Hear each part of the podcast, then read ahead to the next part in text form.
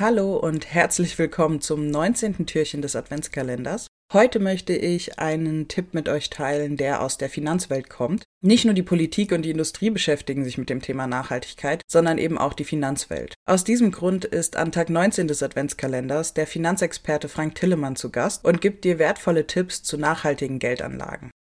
Herzlich willkommen beim Branding for Future Podcast. Mein Name ist Charlotte Maxseiner und ich heiße dich ganz herzlich willkommen beim diesjährigen Branding for Future Adventskalender. Freue dich auf 24 interessante Türchen, die vollgepackt sind mit inspirierenden Inhalten rund um das Thema Nachhaltigkeit.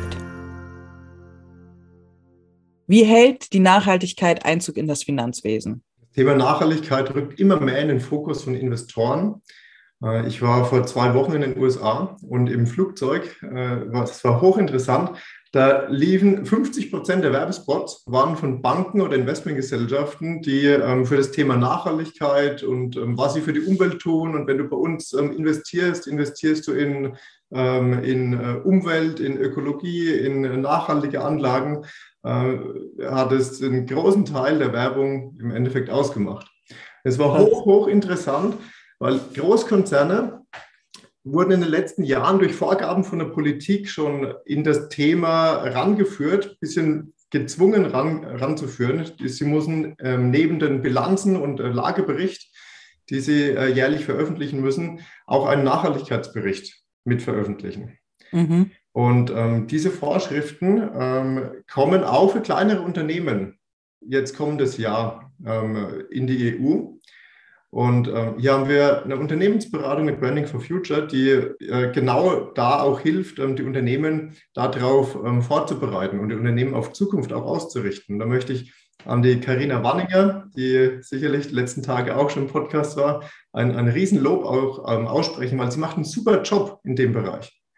Und ähm, ich glaube, sie ist mit ihrem Wissen zwei Jahre voraus. Und genau ja. hier geht es auch darum, am kleinen und mittelständischen Unternehmen zu helfen, ähm, diesen Weg auch zu beschreiten äh, und das Thema Nachhaltigkeit auch in die Unternehmensstruktur mit reinzubringen.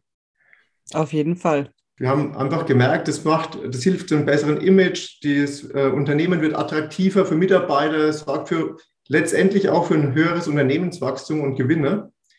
Und wenn ich jetzt wieder die, die Brücke baue zu den Großkonzernen und zu Investment und nachhaltige Geldanlagen, äh, wenn ich das die letzten drei Jahre beobachtet habe. Und ich habe mir jetzt im Vorfeld auch mal einige Charts dazu noch angeguckt. Mhm. Ähm, und die Wertentwicklung der Unternehmen, die das tatsächlich in, in ihre Unternehmens-DNA eingebaut haben, das Thema Nachhaltigkeit, haben sich die Gewinne und auch die Kurse wesentlich besser entwickelt als Unternehmen, ich nenne es jetzt mal der Old Economy. Mega cool, dass du das ähm, auf den Punkt bringen kannst, weil das ist ja auch das, was, glaube ich, viele Unternehmer im Moment noch so ein bisschen abhält. Sie wissen nicht, wo diese Reise hinführt und können sich gar nicht vorstellen, wie profitabel das sein kann. Absolut. Also ich kann nur sagen, es lohnt sich für Unternehmen und Unternehmer, sich mit dem Thema zu beschäftigen. Unternehmen rücken immer mehr einen Blick auch für Investoren und Anleger. Und die meisten Fondsgesellschaften und Investoren, ähm, wenn neue Produkte an den Markt gebracht werden, haben die immer diesen Zusatz ESG, SDG, es gibt ja zahlreiche Abkürzungen dazu.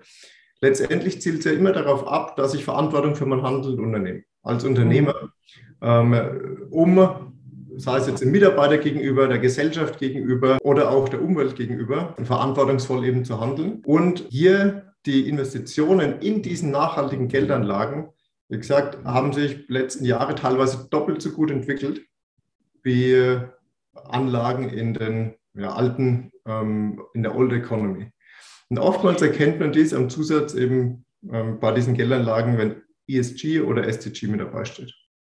Sind es die einzigen beiden Varianten oder gibt es noch mehr Begriffe? Weil ich glaube, das kann manchmal abschreckend sein. Es gibt noch weitere Begriffe, wobei ich denke, wenn man diese beiden Varianten da mal ein bisschen im Blickfeld und im Fokus behält, dann hat man schon mal eine sehr gute Auswahl. Man kann also auch nicht falsch wählen.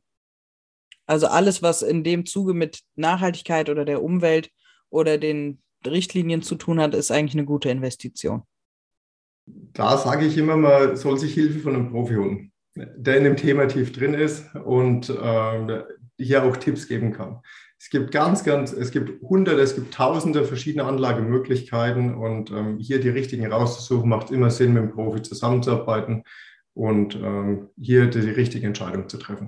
Also Fazit, es lohnt sich auf jeden Fall auf nachhaltige ähm, Fonds zu schauen, aber immer mit professioneller Hilfe, um die richtigen auszuwählen. Absolut.